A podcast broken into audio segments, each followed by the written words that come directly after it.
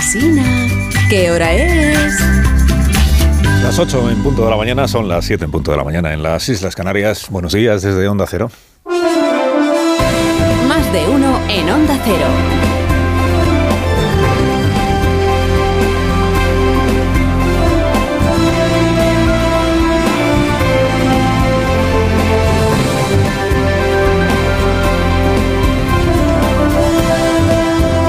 ¿Cómo están? Bienvenidos a una nueva mañana de radio. Ya estamos en el segundo día de febrero del año 2023.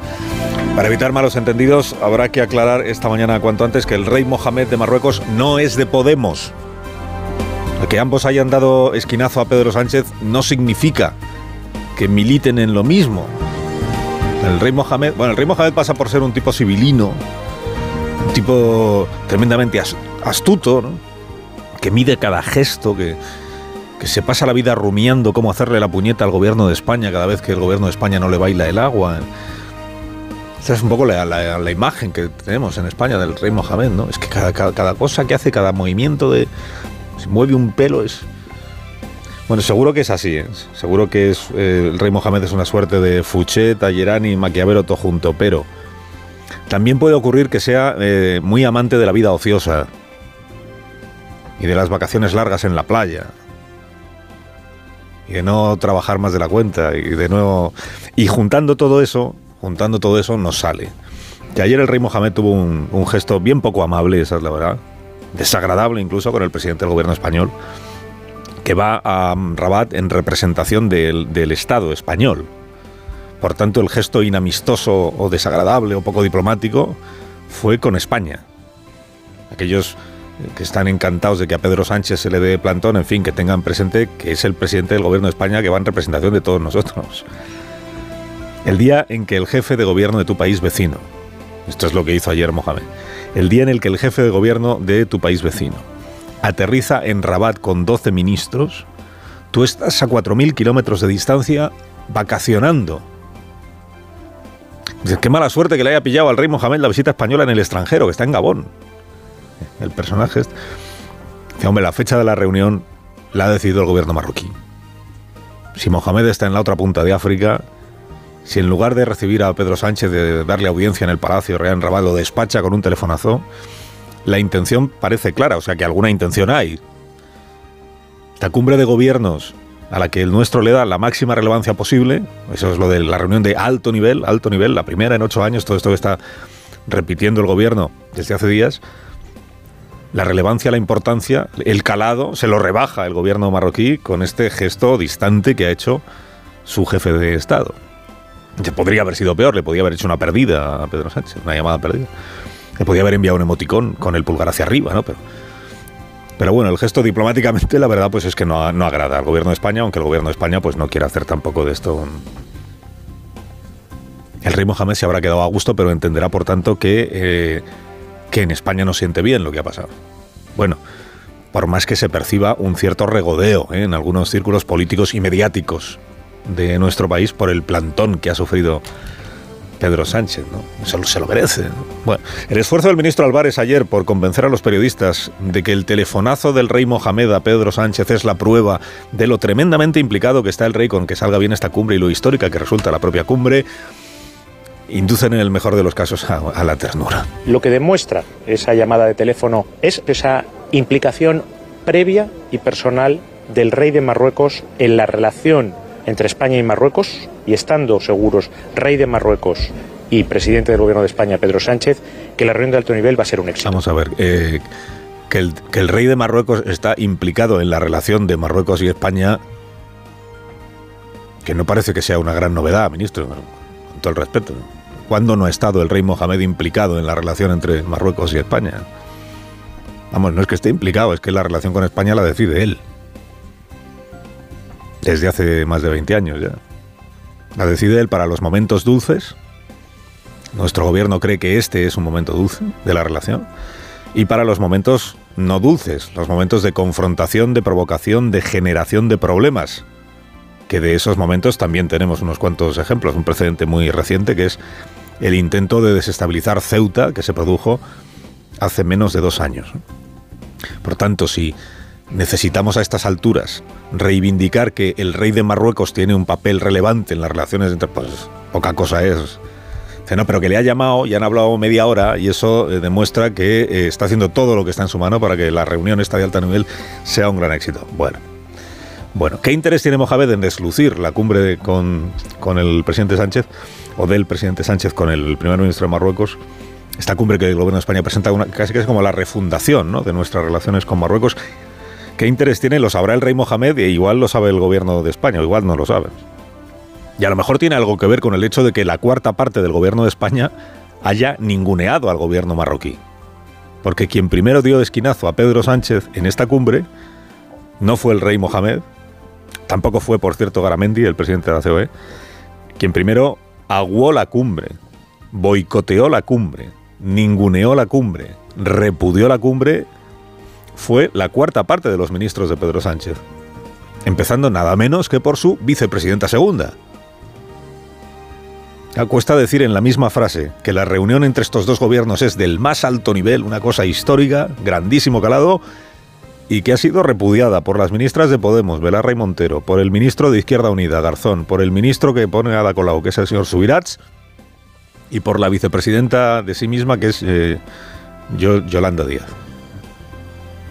Por eso también es enternecedor escuchar ayer a las ministras socialistas que sí van a la cumbre quitar importancia al sabotaje de sus colegas. O escuchar al ministro Álvarez predicar que uno de los hitos de esta reunión es la cantidad de ministros que asisten a ella. No hay que darle interpretación ninguna a las personas que van o no van. Quiero restar valor a la falta o no de ministros de Podemos. Y a la que ha acudido un mayor número de ministros, tanto por parte de España como por parte de Marruecos, que incluso va a tener más ministros al otro lado de la mesa de los que hemos venido desde España. Claro, es que en Marruecos no hay es que en Marruecos no hay ministros que combatan la posición de su gobierno sobre España, a diferencia de lo que ocurre en España, que sí hay ministros que combaten la posición de su gobierno respecto de Marruecos y el Sáhara Occidental y otras cosas. Decía la ministra de Hacienda, la señora Montero, lo hemos escuchado, eran unas declaraciones a Telecinco, creo, decía la, ministra Montero que no hay que darle importancia a quienes van y quienes no van. ¿Por qué no hay que darle importancia? Si todo el mundo sabe lo que hay aquí, si se han encargado los que no han ido o las que no han ido de explicar por qué no van. Claro, es que entre las cosas que el presidente Sánchez nunca ha sometido a la deliberación de sus ministros, el presidente casi ninguna cosa la somete a la deliberación de nadie, pero entre las cosas que nunca ha sometido a la deliberación de sus ministros en el Consejo está lo del Sáhara Occidental. Que esto sí fue un hito, esto sí fue un cambio histórico, un cambio histórico de la presidencia al gobierno de España. Abrazar la propuesta de Marruecos sin pedir opinión al gabinete y sin informar de ello al Parlamento. Acuérdese que cuando por fin fue el presidente Sánchez arrastrando los pies al Congreso de los Diputados a exponer eh, a qué se debía su conversión a la doctrina Mohamed sobre el Sáhara Occidental, lo que cosechó fue el abrumador rechazo de la Cámara a esa mutación política. Recordémoslo, aunque el presidente, aunque al presidente le incomode que se recuerde, pero es que la posición sobre el Sáhara Occidental que ahora mantiene el presidente Sánchez, tan agradecida por Rabat, no cuenta con el respaldo de la sociedad española que está representada en el Parlamento. La decisión la tomó él. Dice, tenía la, potestad de tomar. Es legítimo, como se dice ahora, es legítimo que tomara la decisión. Será, sí, será legítimo.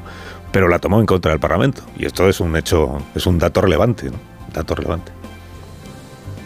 Por aquello de lo sensible que se declara el presidente a la voluntad de la mayoría social de nuestro país. Pues no será en este asunto.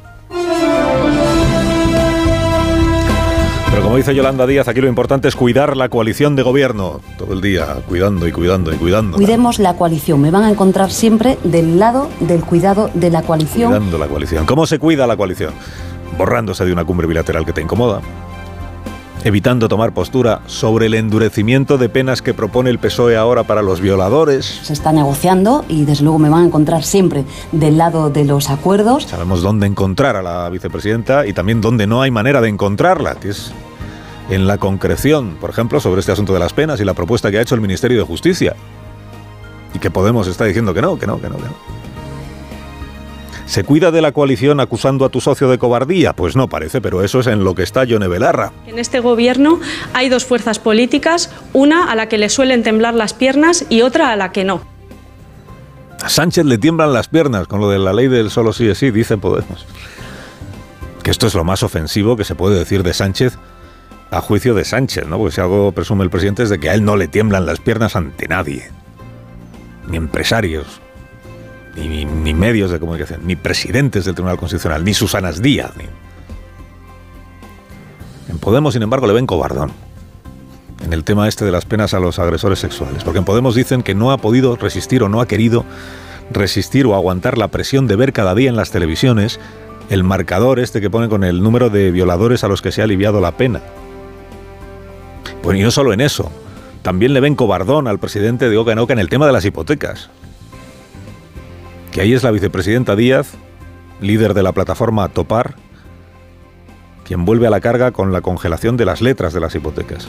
No consiguió topar la cesta de la compra, pero no tira la toalla en lo del tope a las letras del piso, a la letra del piso en hipotecas variables, o sea, la rentabilidad del negocio bancario.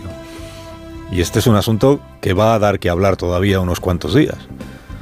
La patronal de la banca ayer creyó oportuno recordarle a la vicepresidenta Díaz que este asunto ya se negoció con el gobierno y ya se alumbró un pacto a finales del año pasado con Nadia Calviño, como interlocutora del gobierno. Pero Yolanda Díaz no se resigna. Dice, hay que ir más lejos. En este asunto, a diferencia de otros, sí quiere tener una postura clara y beligerante. La vicepresidenta segunda. Aquí cada uno o cada una elige sus batallas y sus banderas.